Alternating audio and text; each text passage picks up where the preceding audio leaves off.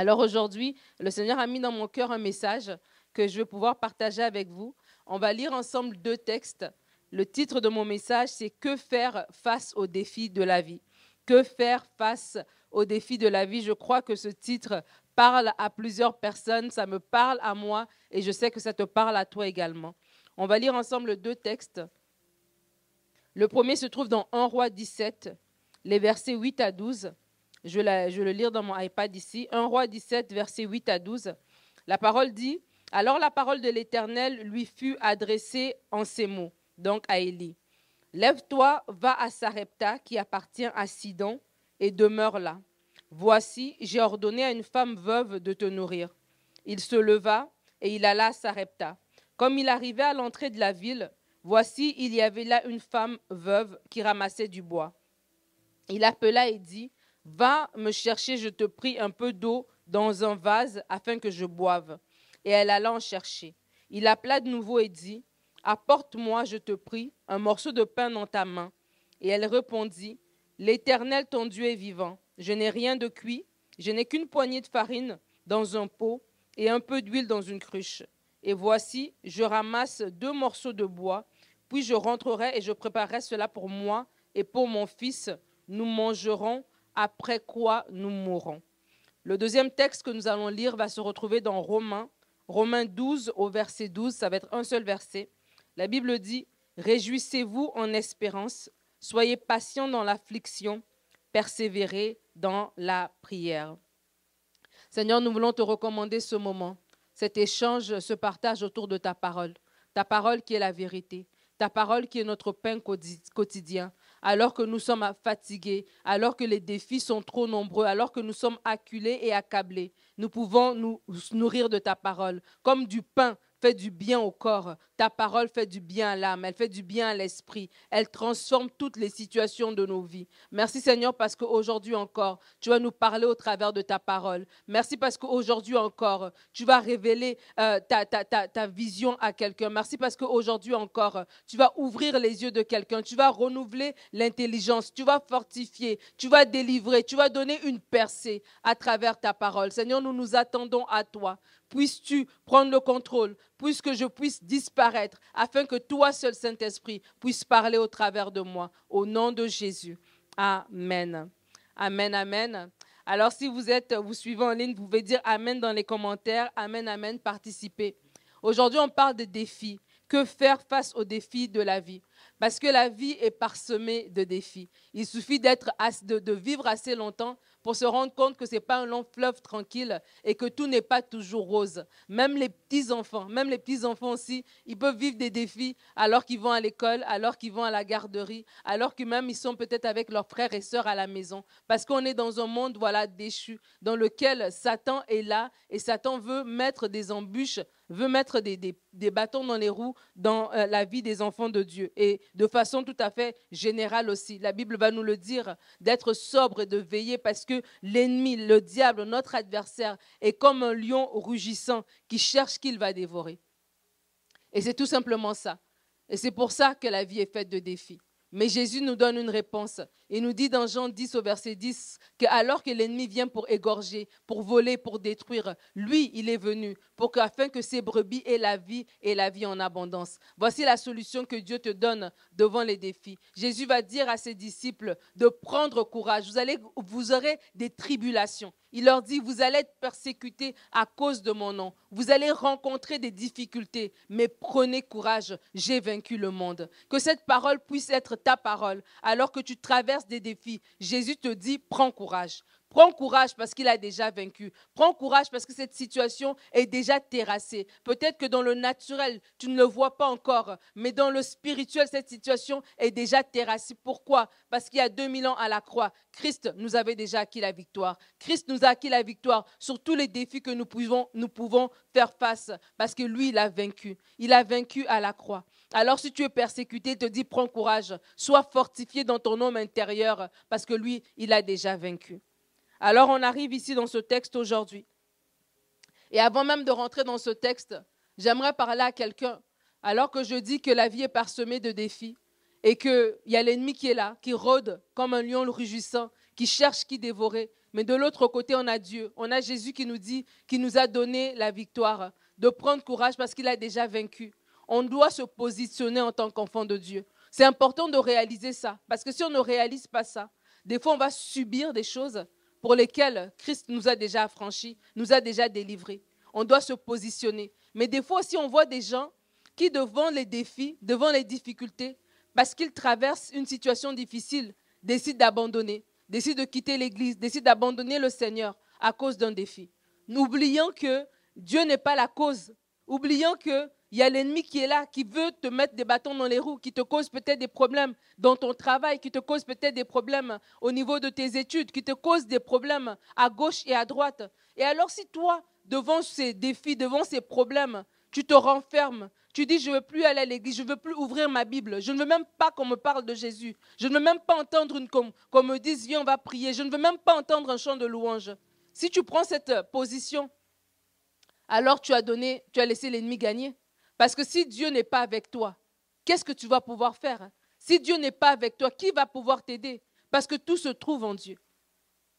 Alors je sais que des fois c'est, difficile, des fois on est fatigué, des fois on est accablé.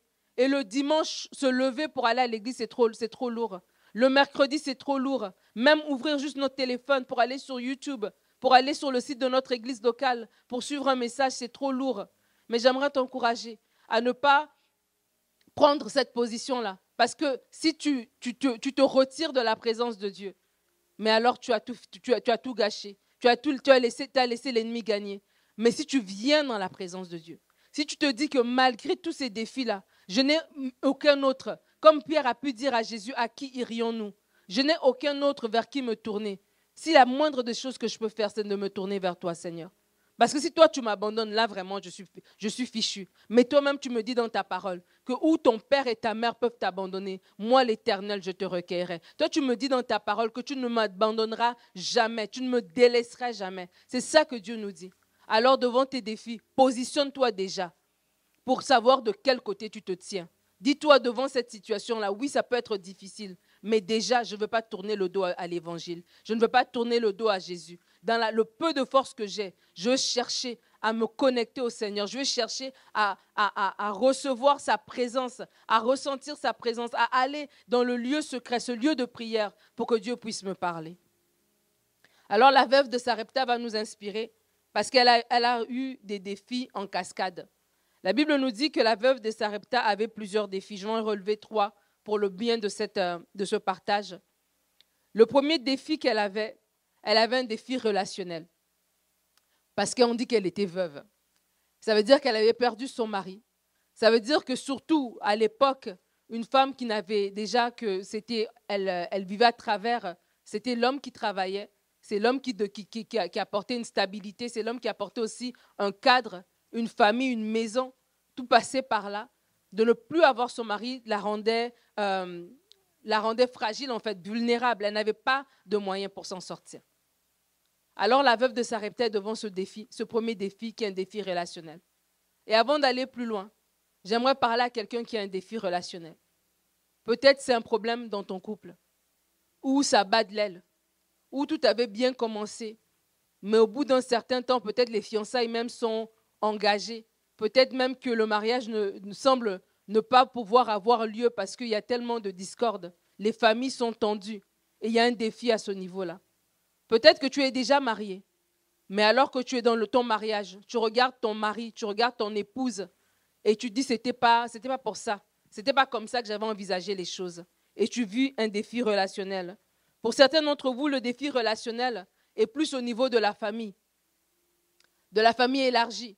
Ça peut être au niveau de la famille des parents avec l'enfant, où il n'y a plus de communication, où on ne reconnaît plus notre enfant, où la rébellion a touché le cœur de notre enfant, ou peut-être même des divisions, ou peut-être même que le regard de notre enfant envers nous a changé. L'enfant nous culpabilise pour certaines choses. Rendu à l'âge adulte, l'enfant fait, le, fait le, le, rapport un peu de l'éducation qu'on lui a donnée et trouve des choses à nous, à, nous, à nous reprocher, au point où la relation est engagée, où la relation est, est, euh, la relation bat de l'aile. Peut-être au niveau de la famille élargie, peut-être c'est la fratrie, Peut-être c'est les parents avec leurs enfants, les beaux-fils, les belles-filles. Il y a un défi relationnel. Mais j'aimerais te dire que devant ce défi relationnel, il y a une solution. Dieu a une solution pour toi face à ce défi.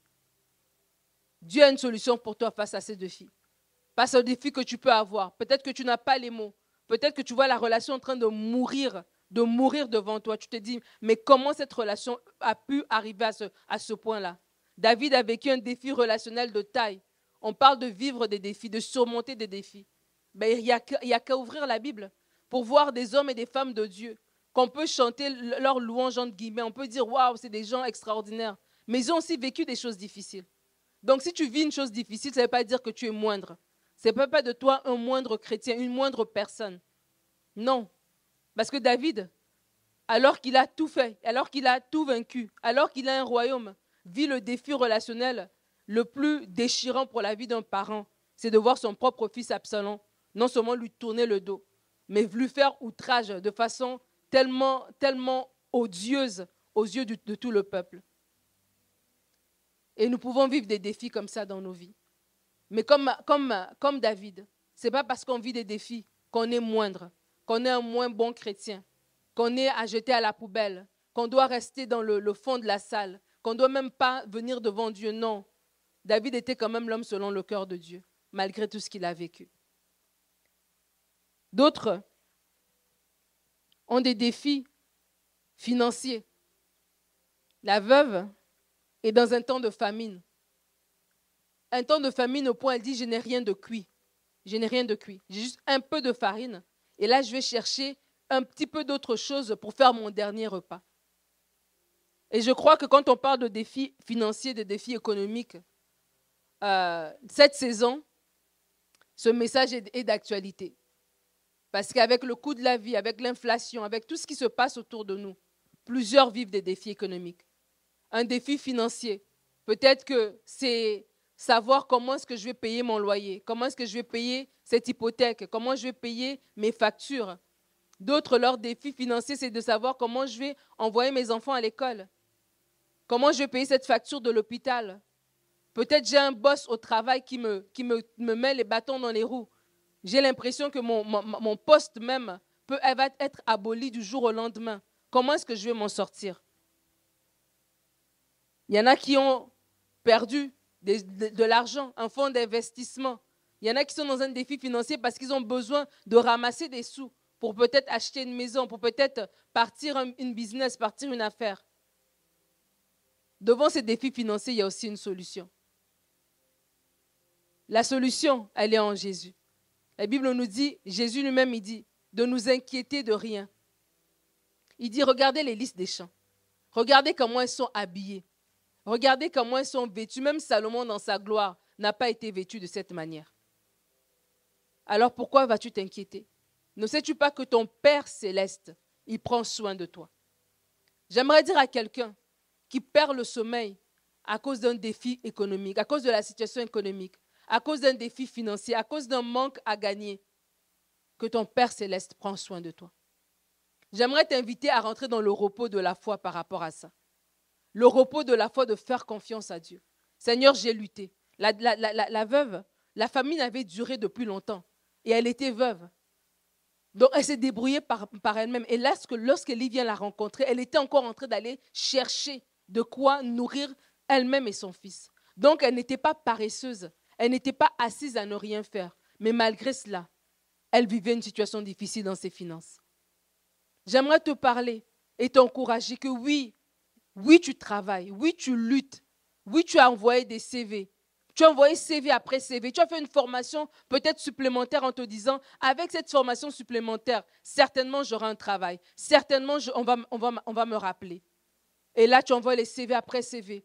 Et jour après jour, le téléphone ne sonne pas j'aimerais t'inviter à ne pas désespérer, à ne pas pleurer, à ne pas fermer la porte et abandonner, mais à, te dire non, mon Dieu va se lever. Dieu va se lever dans ta situation. Dieu va ouvrir une porte pour toi. Devant ce défi, ne baisse pas les bras. Dieu va ouvrir une porte. Dieu va envoyer quelqu'un, comme il a envoyé Élie, comme une solution pour cette veuve. Dieu va envoyer. Dieu va te permettre de trouver du travail. Dieu va te permettre de pouvoir avoir assez pour nourrir ta maison. Dieu ne va pas te laisser à la rue.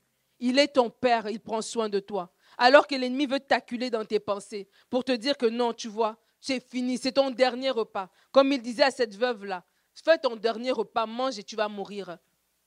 J'aimerais te dire, tu ne vas pas mourir. Non, tu ne mourras pas. Tu ne mourras pas, tu vivras et tu raconteras les bontés de l'Éternel. Alors cette veuve, elle a le défi relationnel de la perte de son mari.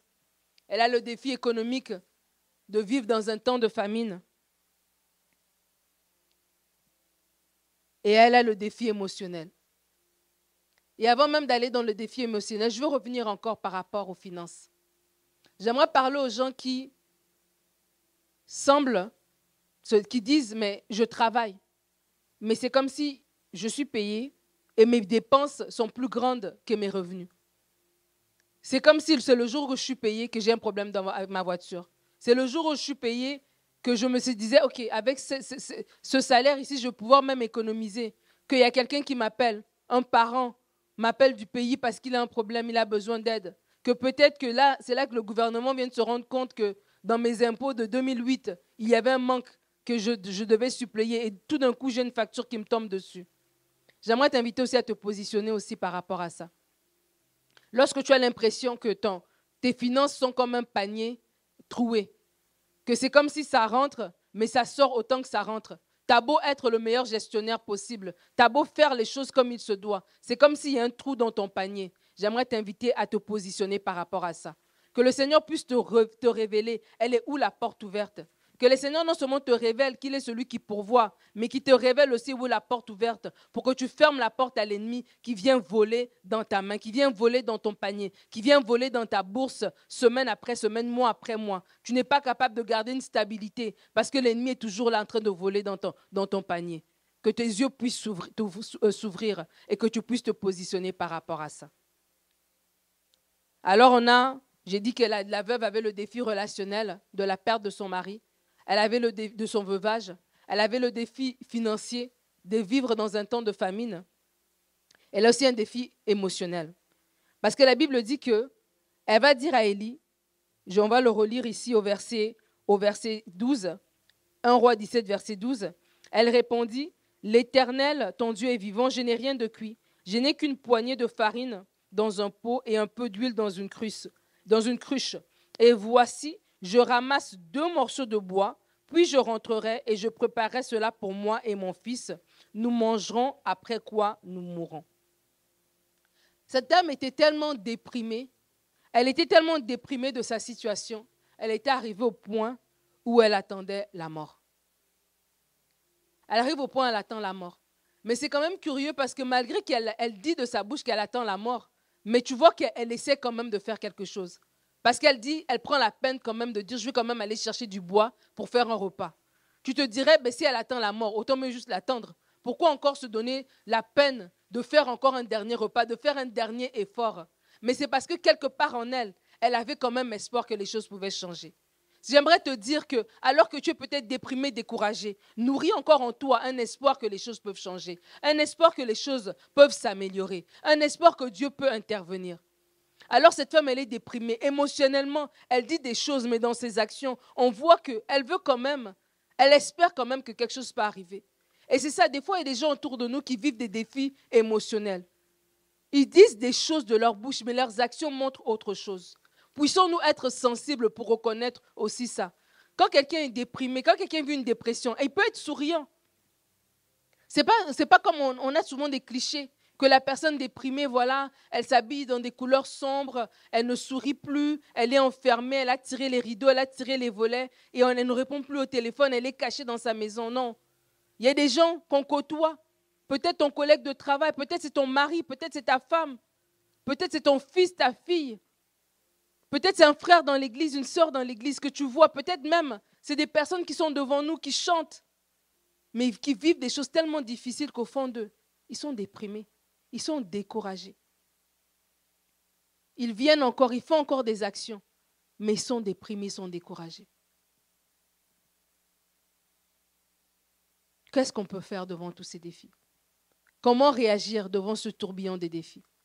La veuve de Sarepta avait un tourbillon de défis. Tout allait mal, de tous les côtés. Mais Dieu est venu au travers du prophète Élie et Dieu a intervenu dans sa vie. Alors j'aimerais dire que c'est possible de survivre aux défis.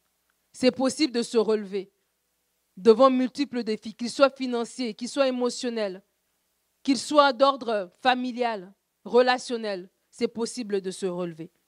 On va regarder ensemble quatre clés, quatre clés pour survivre aux défis. La Bible nous dit dans Romains, nous avons lu ce verset après avoir lu le texte de la veuve de Sarepta. On a lu à Romains 12, verset 12. Réjouissez-vous en espérance, soyez patients dans l'affliction, persévérez dans la prière. J'aimerais dire à quelqu'un qui vit un tourbillon de défis que tout n'est pas fini. J'aimerais te dire que tout n'est pas fini. Tout n'est pas fini. Ce n'est pas fini, ce n'est pas la fin. Tu peux te relever de ces défis-là, tu peux les triompher, tu peux les traverser. Le psalmiste dit, avec Dieu, nous franchissons des murailles. Tu peux franchir cette muraille. Alors, quatre clés que la Bible nous donne dans Romains 12 au verset 12. Il dit, réjouissez-vous en espérance. La première clé qui va nous aider à survivre, à survivre à nos défis, c'est celle de garder sa joie. Garde ta joie au milieu de la tempête. Vous savez, la joie, la joie est un fruit, fait partie du fruit du Saint-Esprit en nous. Lorsqu'on est de nouveau, la Bible dit que le Saint-Esprit, l'Esprit de Dieu, l'Esprit de Jésus-Christ habite en nous, dans notre esprit. Et alors qu'on grandit dans notre vie chrétienne, on peut arriver, comme l'apôtre Paul a dit, ce n'est plus moi qui vis, mais c'est Christ qui vit en moi. Je laisse Dieu prendre toute la place. Et lorsque je laisse le Saint-Esprit prendre la place dans mon cœur, je, je manifeste les fruits, le fruit de ce Saint-Esprit en moi. Et la joie fait partie du fruit de l'esprit. En tant qu'enfants de Dieu, nous devons être joyeux.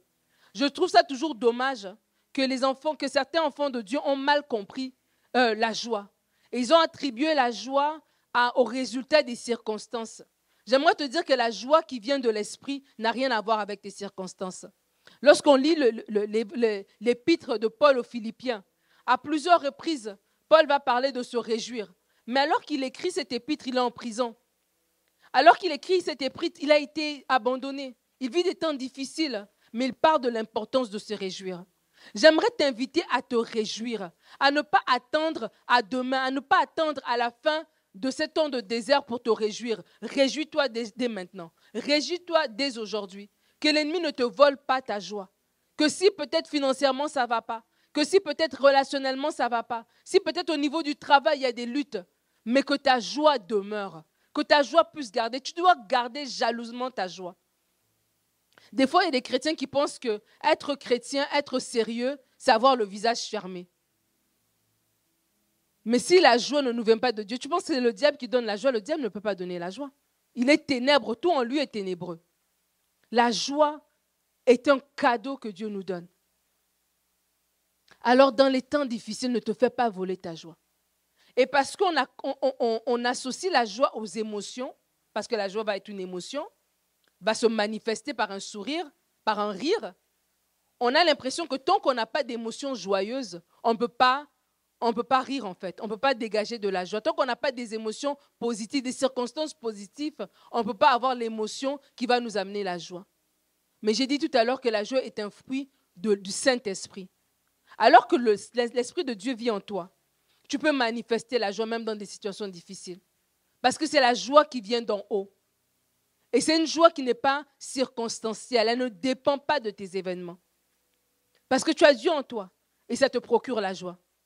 Parce que tu as le Saint-Esprit en toi, ça te procure la joie. Parce que tu sais voir l'avenir.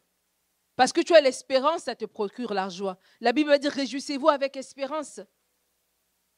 Moi, je me rappelle quand on venait de se marier, mon mari et moi, on est passé par une épreuve, un défi, où on est, on a eu, on, est tombé, voilà, par, euh, sur une dame qui nous a volé, elle nous a arnaqué de 13 000 dollars. Et à l'époque, c'était beaucoup d'argent. En 2002, 13 000 dollars, c'était beaucoup d'argent pour un jeune couple. On venait de se marier. J'attendais déjà Alicia à l'époque. On n'avait pas les finances pour absorber un trou dans nos, à la banque de 13 000 dollars. Et alors qu'on est là, on est en train de, voir, on avait engagé un avocat et tout ça, et on est dans cette lutte-là, euh, j'avais perdu ma joie. Je riais plus, j'étais triste, j'étais toujours comme accablée en fait. Parce que j'avais constamment cette situation dans ma tête. Constamment, ça revenait, ça revenait. Qu'est-ce qu'on va devenir? Qu'est-ce qu'on va devenir? Ça revenait, ça revenait. J'avais pas la joie. J'allais travailler, je revenais. J'étais, j'étais obsédée par ce problème.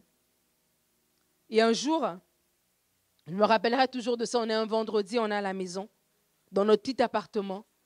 Et mon mari me dit, mais les banques sont fermées de toute façon. On est vendredi, tout est fermé. Pourquoi tu t'inquiètes? On doit, on doit se réjouir, on doit, on doit parler d'autre chose, penser à autre chose. Tu ne peux rien changer de toute façon dans cette situation-là. Et à ce moment-là, on suivait un enseignement à la télé, une, télé chrétienne en anglais. Et le pasteur euh, euh, est en train d'enseigner sur la joie. Il est en train de parler du fait que la joie, c'est le fruit de l'esprit en nous. Et qu'on doit se réjouir. Paul va dire euh, dans, dans l'épître de Paul aux Philippiens, réjouissez-vous. Réjouissez-vous, je vous le répète, réjouissez-vous. Cela pour vous est salutaire. C'est salutaire. Devant certaines situations, c'est salutaire de se réjouir. Parce que tu es en train de rire à ton présent, mais tu ris aussi par rapport même à ton futur. Tu te ris de l'avenir. Tu dis que cette situation-là ne va pas durer. C'est salutaire pour toi-même de rire des fois. Et il me dit, non, tu vas rire. Mais j'ai dit, mais je ne veux pas rire. Comment je peux rire alors qu'autour de moi, c'est le chaos? Il y a aucune, je ne voyais aucune, raison de rire. Vous voyez que lorsque les défis vous, vous plombent tellement, ça vous fait, vous voyez que le défi. J'avais oublié que j'étais en bonne santé. J'avais oublié que j'attendais un bébé.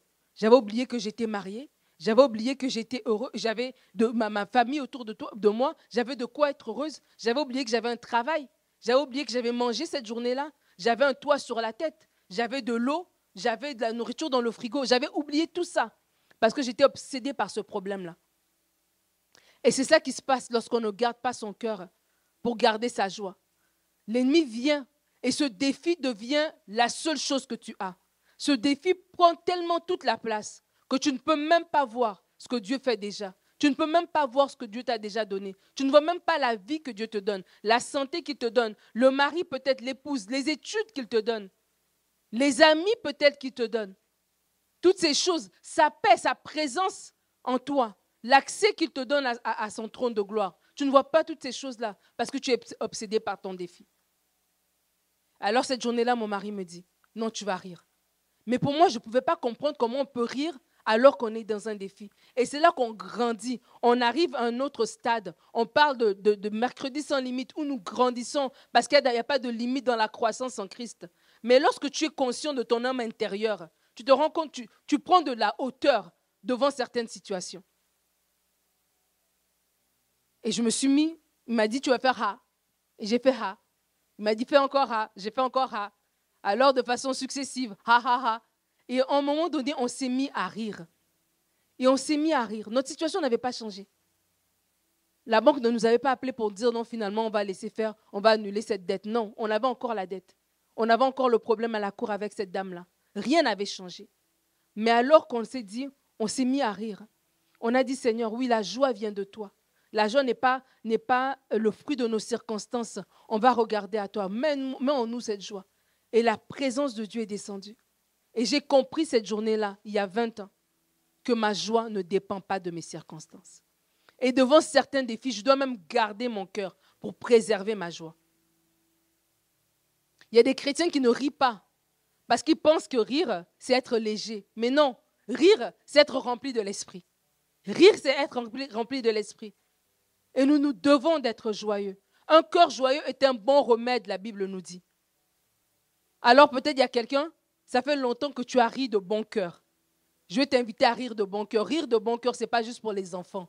C'est pour les enfants de Dieu, en tout cas. Si c'est pour les enfants, c'est pour les enfants de Dieu. Ris de bon cœur. La joie du Saint-Esprit, la joie qui vient d'en haut. La joie est un bon remède pour le cœur. Des fois, on est affaibli on est, on est comme terrassé. Moi, là, j'ai besoin d'un bon rire, là. Et ça va nous faire du bien. Réjouissez-vous en espérance. Alors, la deuxième clé pour survivre au défi, c'est celle de ne pas perdre espoir. L'espérance. L'espérance qui nous fait vivre. En qui as-tu cru? Si tu as cru dans les hommes, la Bible nous dit malheur à, se confier en homme, c'est pas bon. On ne peut pas se confier. Malheur à celui qui se confie en homme. confie-toi en Dieu. L'espérance, savoir garder espoir, est une clé pour survivre face aux défis. L'espoir en Dieu, l'espérance en celui qui se lève toujours, qui triomphe toujours, qui intervient toujours. Lorsqu'on garde espérance, on garde l'espoir, ça veut dire quoi? Ça veut dire qu'on on, focalise notre regard automatiquement sur la source de cet espoir-là. C'est comme si moi, euh, je ne sais pas moi, j'ai une facture à payer. Mais je sais que j'aurai de l'argent jeudi. Mais euh, automatiquement, quand bien même je n'ai pas encore cet argent, mon attitude change. Je suis confiant, je suis calme. Pourquoi? Parce que je sais que jeudi, j'aurai cet argent et donc ma facture sera payée. Je ne me trouble plus à réfléchir encore parce que je sais que assurément ce dossier est déjà réglé. Alors j'aimerais t'inviter à vivre avec cette espérance-là, que ce dossier est déjà réglé. Lorsque tu vis avec espérance, ça change même ta façon de te comporter au travers de ce défi-là. La Bible dit qu'Abraham a espéré contre toute espérance. Je t'invite à vivre une vie d'espérance, à, à garder les yeux fixés sur ce que Dieu a dit, les yeux fixés sur d'où vient la solution. On a dit d'entrée de jeu que si on se tourne de Dieu, si on laisse, on laisse faire le Seigneur, bon, on est perdu. Mais lorsque devant les défis, on sait que on est sur la terre, que l'ennemi est là. Quand on, vit des défis, on sait que c'est l'ennemi qui essaie de mettre les, bâtons dans les roues. On doit se positionner, savoir ce que Christ a fait pour nous, pour ne pas subir certains défis. Mais à d'autres défis, comme Jésus a dit, ben vous aurez des persécutions, mais prenez courage parce que j'ai vaincu le monde. Alors devant certains défis, on doit tout simplement prendre courage. On doit tout simplement garder les yeux fixés sur celui qui marche devant nous. Alors j'aimerais t'inviter à de l'espérance alors que tu as la joie dans ton cœur, ne perds pas espoir. N'abandonne pas. Dis-toi que hmm, cette situation-là ne, va pas, ne va pas durer.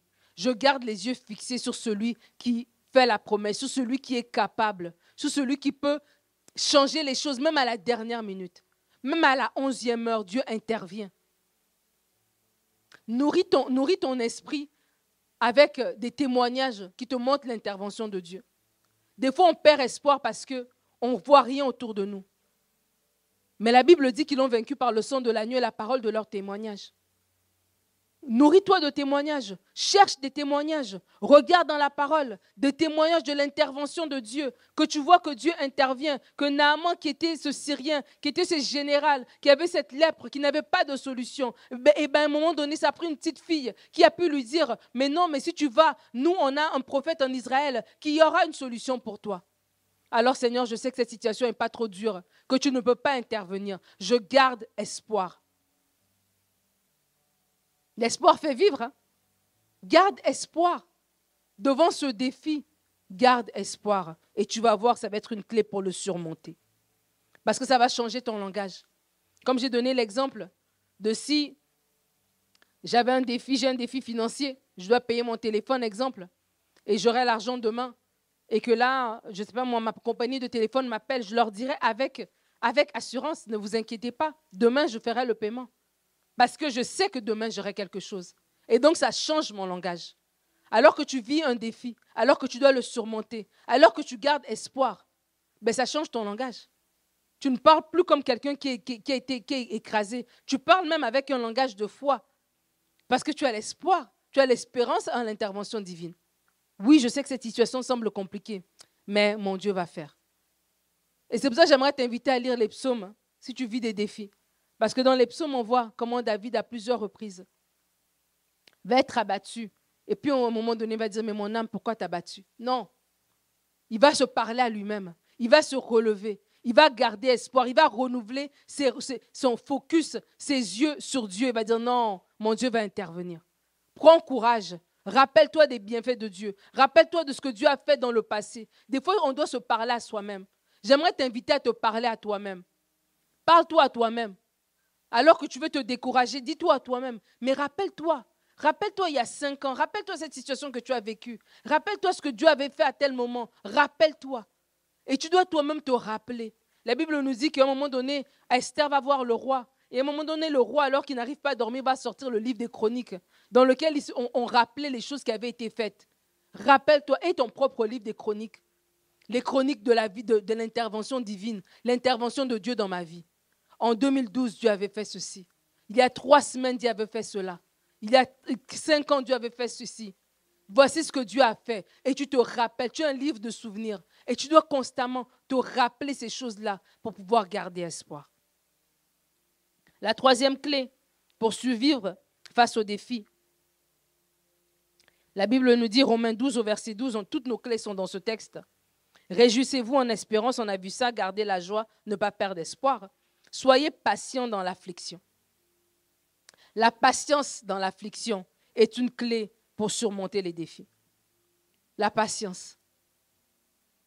Vous savez, c'est très dangereux de prendre une décision, on le dit souvent, de prendre une décision qui est définitive avec des circonstances qui sont temporaires.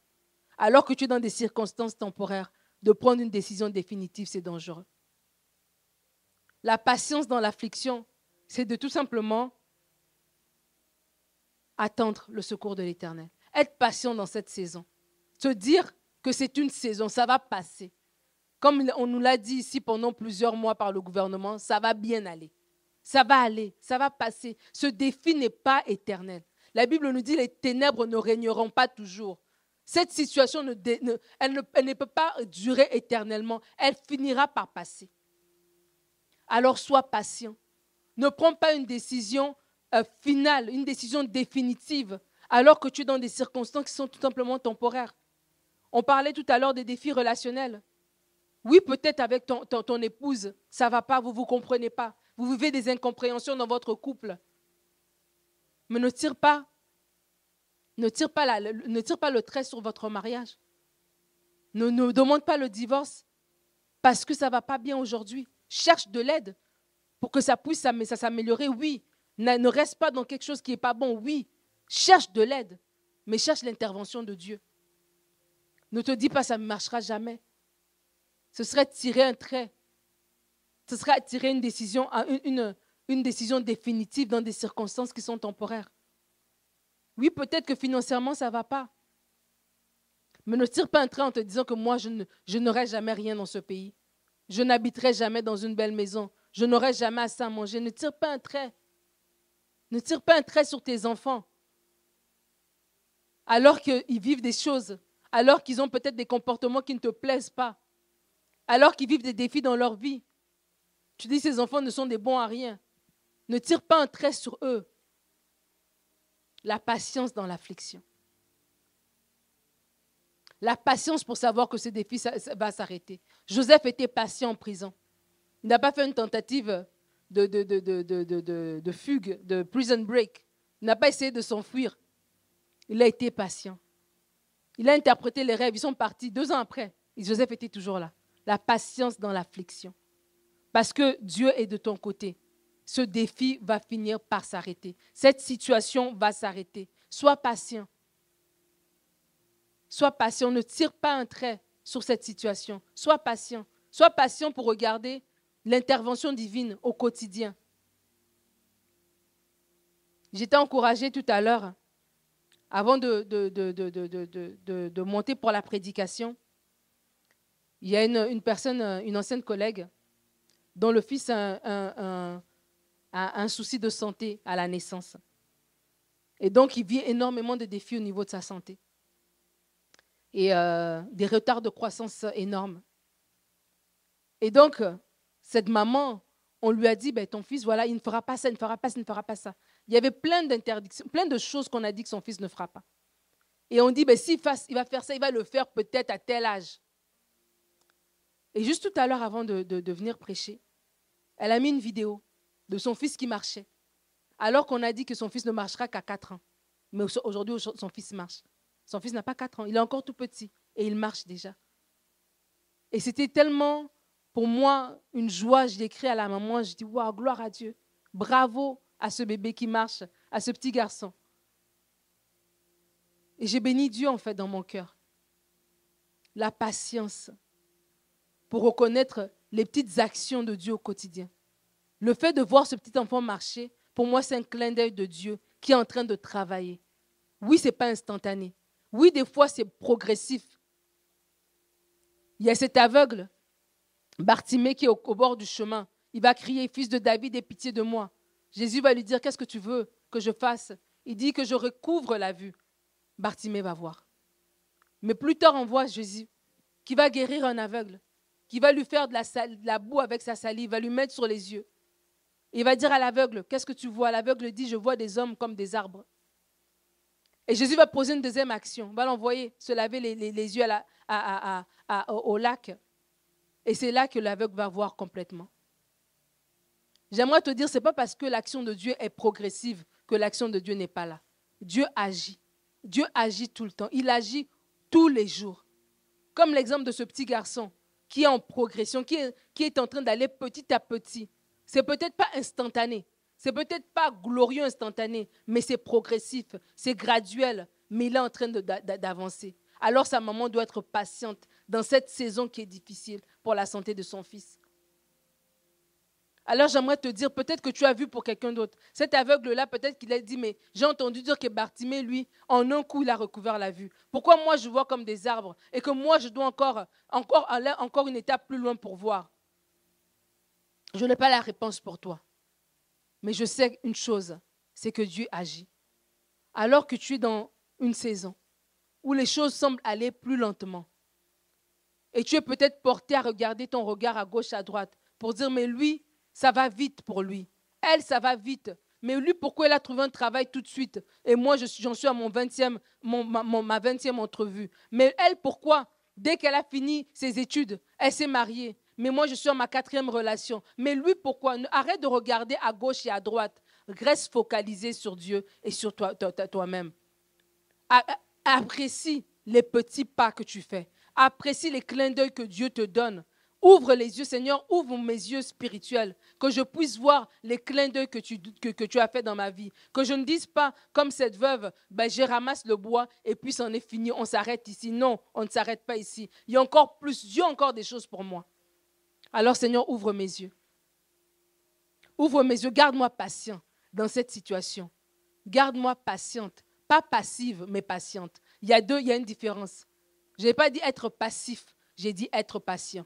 La patience n'est pas passive.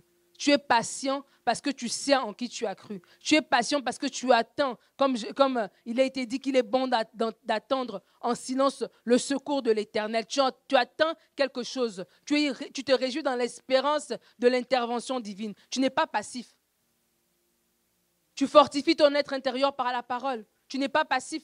Tu remplis ta bouche de louanges. Tu n'es pas passif. Tu n'es pas en train dans les murmures, tu es en train de parler, de déclarer déjà l'intervention de Dieu. Tu n'es pas passif, mais tu es patient. Alors dans ce défi que tu vis, sois patient, mais ne sois pas passif. Et la dernière clé, la Bible dit, Romains 12, 12, Réjouissez-vous en espérance, soyez patient dans l'affliction, persévérez dans la prière. Et la dernière clé pour survivre au défi, des quatre clés que j'ai données aujourd'hui, va être la prière.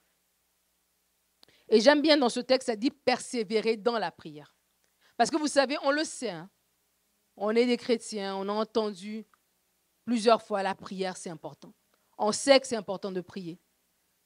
Mais pour parler à des gens, je me rends compte que beaucoup, lorsqu'ils vivent des temps difficiles, ils arrêtent de prier en fait. C'est la prière fait partie de ces premières euh, éléments qui sèchent au bout d'un moment. Ou ça devient des murmures, ça devient peut-être une prière euh, de, de, plainte, une prière euh, de Seigneur, pourquoi? Et au bout d'un moment même, cette prière même de Seigneur, pourquoi n'est plus là? On arrête tout simplement de prier.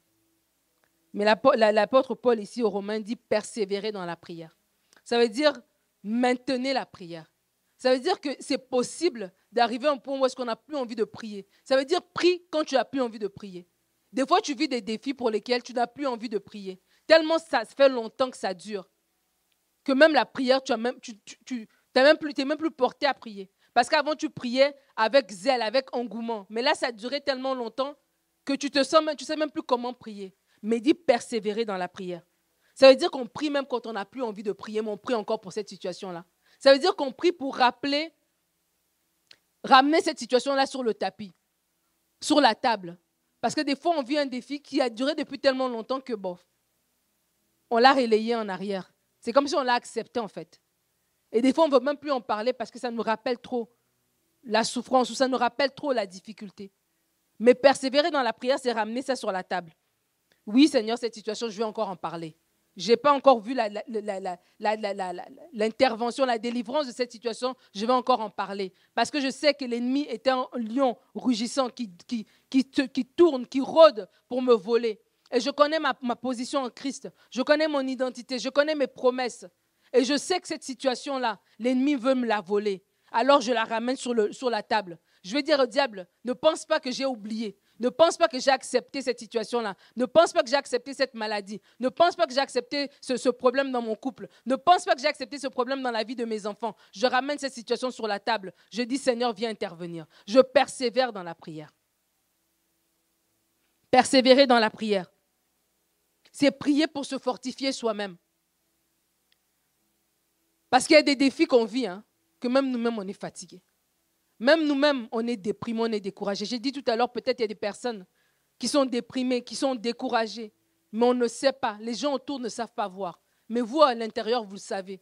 Vous savez que vous êtes venu au travail, vous avez fait semblant de sourire. Vous savez que vous avez fait semblant de peut-être même monter à l'église au dimanche. Dès que le culte finit, vous avez hâte de partir parce que vous êtes fatigué, vous n'avez pas la force de commencer à saluer des gens et de commencer à faire des plaisanteries, de parler de ci et de ça. Et alors dans la prière, on se fortifie soi-même. La prière, c'est aussi, nous-mêmes aussi, aller devant Dieu pour se dire, Seigneur, fortifie-moi.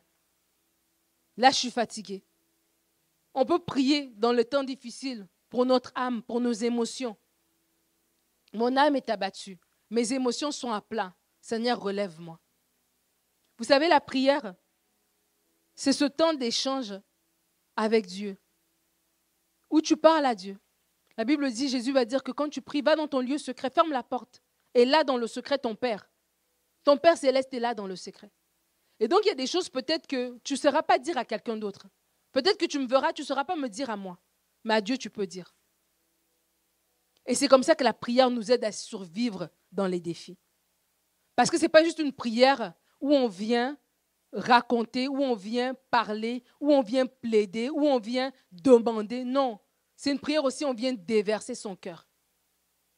Et alors qu'on déverse son cœur, Dieu à ce moment-là, il nous remplit. Il nous remplit de sa paix. Il nous remplit de sa joie. Il nous remplit de son conseil divin pour nous dire, voici ce que tu vas faire, fais ceci, fais cela, pour sortir de ce défi. Il nous donne une parole qui nous fortifie. Il nous donne une parole d'espérance. Il nous donne même une parole de solution. Je me rappelle, il y a quelques années, j'avais un défi relationnel. Et c'est dans la prière où j'ai déversé mon cœur, j'ai déversé mon cœur, j'ai déversé mon cœur, que par sa parole, Dieu m'a répondu. Dieu m'a donné un verset pour me parler. Mais il m'a donné la référence. Je ne sais pas si ça vous est déjà arrivé d'entendre une référence dans votre tête. Pas le verset parce que vous le connaissiez, mais comme je ne connaissais pas ce verset, il m'a donné la référence. Et quand j'ai ouvert ma Bible, effectivement, quand je suis tombée sur ce verset, ça parlait exactement de ma situation. Et c'est Jésus que Dieu me parlait cette journée-là. Alors pour traverser les défis, pour les survivre, les surmonter, gardez votre joie.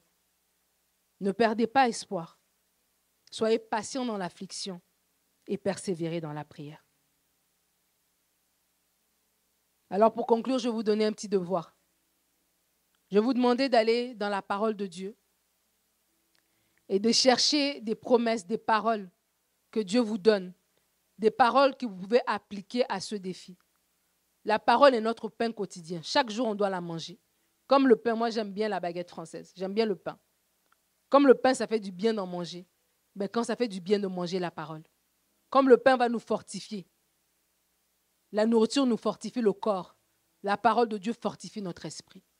Fortifie notre âme. Fortifie notre être intérieur. Pour que nous puissions aller de l'avant que nous puissions non seulement survivre, mais triompher de ces défis-là. Que demain, on puisse se retourner en arrière et dire cette situation est derrière moi. qu'elles servent de témoignage de ce que Dieu a fait dans ma vie, mais que de témoignage aussi que je peux dire aux autres personnes, regardez, tu traverses cette situation-là, moi aussi je l'ai vécu, mais je m'en suis en sorti. Je m'en suis sorti pourquoi et comment? Par, à à travers l'intervention de Dieu. Comment je l'ai fait? Je me suis approprié la parole. J'ai été patient. J'ai gardé ma joie. J'ai su reconnaître la main de l'ennemi. Je n'ai pas associé la main de l'ennemi avec la main de Dieu. Je n'ai pas tourné mon dos au Seigneur parce que je vivais un temps difficile. Au contraire, j'ai couru dans ses bras et m'a donné une solution. Alors cette semaine, je vous donne l'exercice de rechercher des versets. Dire au Seigneur, Saint-Esprit, parle-moi, donne-moi dans ta parole le verset qui s'applique à ma situation, de ce défi que je vis, un verset que je veux pouvoir méditer, que je veux pouvoir m'accrocher pour m'aider à traverser ce défi. Alors je vais vous aider, parce que je suis gentil. On va partager ensemble quelques versets. Si tu traverses un défi de maladie, la Bible dit dans 1 Pierre 2, verset 4, je vais d'abord lire dans Ésaïe 53, tiens. Ésaïe 53, verset 5. Mais il était blessé pour nos péchés, brisé pour nos iniquités. Le châtiment qui nous donne la paix est tombé sur lui, et c'est par ses meurtrissures nous sommes guéris. C'est de Jésus dont on parle. Et pour que quelqu'un ne dise pas que c'est les histoires de l'Ancien Testament, on va le relire dans le Nouveau Testament. 1 Pierre 2, 24. Lui qui a porté lui-même nos péchés en son corps sur le bois, afin que, que mort au péché, nous vivions pour la justice, lui par les meurtrissures duquel vous avez été guéris. Si tu vis un défi d'adversité, la Bible dit au psaume 118 au verset 13, Tu me poussais pour me faire tomber, mais l'Éternel m'a secouru. Puisses-tu te saisir de cette parole? Que même ceux qui te poussent pour te faire tomber, l'Éternel va, va intervenir. Paul a dit, il y en a qui prêchent dans le but de me susciter des problèmes dans mes liens. Mais quoi qu'il en soit, je me réjouis que le nom du Seigneur soit prêché. Si tu vis des défis au niveau de tes relations, au niveau de ton mariage, la Bible dit dans Hébreu que le mariage soit honoré de tous. Dit Seigneur, ce mariage sera honoré de ma belle famille, de mes amis, de mon mari, de moi-même. Ce mariage sera honoré. Tu as dit dans ta parole qu'il n'est pas bon que l'homme soit seul. Je lui ferai une aide semblable. Seigneur, c'était ton dessein, c'était ton plan que de créer le mariage. Alors je ne veux pas souffrir dans mon mariage. Ces défis-là, les amène au pied de la croix. Je dis que le Seigneur puisse intervenir, qu'il renouvelle les mentalités, qu'il enlève l'ivraie, qu'il enlève les semences de l'ennemi, que vraiment mon mariage soit à la gloire de Dieu. La Bible va dire dans Proverbe 21, verset 1, un verset que j'aime beaucoup. Le cœur du roi est un courant d'eau dans la main de l'Éternel. Il incline partout où il veut. Alors tu vas prier, tu vas t'approprier cette parole, Seigneur, le cœur de ma femme est un, courant d'eau entre tes mains. Si le cœur du roi qui est assis sur le trône dans, un royaume peut être un courant d'eau entre ta main, à combien plus forte raison le cœur de mon épouse, le cœur de mon époux? Seigneur, incline le cœur de mon mari. Verse ta volonté, vers ta parole, vers tes préceptes, vers ta pensée. Incline le cœur de ma femme. J'amène cette relation devant toi. Si ton défi, c'est que tu attends une situation, tu attends une intervention. La Bible dit dans Lamentation 3, verset 26, Il est bon d'attendre en silence le secours de l'Éternel. Si ton défi est un défi au niveau du travail, un défi économique, un défi financier, la Bible dit dans 2 Corinthiens 9 au verset 10, Celui qui fournit de la semence au sommeur et du pain pour sa nourriture vous fournira et vous multipliera la semence et l'augmentera les fruits de votre justice. Amen. Si tu vis une injustice et que ton défi est à ce niveau-là, peut-être au travail, tu es combattu, Exode 14, verset 14, la Bible dit, l'Éternel combattra pour vous et vous gardez le silence. Si ton défi est au niveau d'un péché dans lequel tu tombes, tu te relèves, tu retombes encore et tu n'arrives pas à t'en sortir, la Bible dit dans 1 Jean, au chapitre 1, les versets 9 à 10, si nous confessons nos péchés, il est fidèle et juste pour nous les pardonner et pour nous purifier de toute iniquité. Si nous disons que nous n'avons pas péché, nous le faisons menteur et sa parole n'est point en nous. Alors avoue ton péché, confesse ton péché à Dieu. Et il est fidèle et juste pour te pardonner et te purifier de toute iniquité. Alors si ton, défi est dans toutes sortes de difficultés, peut-être des difficultés que je n'ai pas citées. On va terminer dans ce psaume que plusieurs connaissent, le psaume 23. L'Éternel est mon berger, je ne manquerai de rien. Il me fait reposer dans de verts pâturages. Il me dirige près des eaux paisibles. Il restaure mon âme. Il me conduit dans les sentiers de la justice à cause de son nom. Quand je marche dans la vallée de l'ombre de la mort, quand tu marches dans ces défis-là, dis je ne crains aucun mal, car tu es avec moi. Ta houlette et ton bâton me rassurent. Sois rassuré dans ta, dans ta saison de défi. Tu dresses devant moi une table en face de mes adversaires. Oui, le Seigneur va te faire justice, le Seigneur va te relever. Tu oins d'huile ma tête et ma coupe déborde. Le Seigneur non seulement va te oindre, va te donner une onction nouvelle, mais à déborder. Oui, le bonheur et la grâce m'accompagneront tous les jours de ma vie, et j'habiterai dans la maison de l'Éternel jusqu'à la fin de mes jours. Seigneur, nous voulons te recommander les frères et les sœurs qui ont pu suivre, suivre cette prédication autour de ta parole. Seigneur, je veux prier pour celui qui vit un défi en ce moment, qui est dans une situation compliquée, qui est dans une situation où il est étiré, où il est acculé, où tout est difficile. Merci parce que tu es le Dieu qui intervient. Seigneur, je prie qu'alors qu'il est dans l'attente de ton intervention, que tu, mettes dans sa bouche un chant de louange, que tu mettes dans sa bouche des paroles de qui déclare ta, bonté, qui déclare ton intervention, des paroles prophétiques par rapport à ton intervention. Merci Seigneur, parce que tu viens mettre un vêtement de joie au lieu du vêtement de, de, deuil. Merci Seigneur, parce que tu remets la joie dans les cœurs, dans les maisons, de ceux qui ne riaient plus, parce qu'ils étaient tout le temps accablés, tout le temps remplis de larmes. Merci Seigneur, parce que tu, tu es celui qui sèche les larmes pour nous donner la joie. Je prie pour l'intervention divine. Je prie pour l'intervention de Dieu dans vos vies. Frères et sœurs, vous n'êtes pas seuls. Celui qui s'appelle Je suis, celui qui s'appelle Jéhovah, il est votre papa et il prend soin de vous.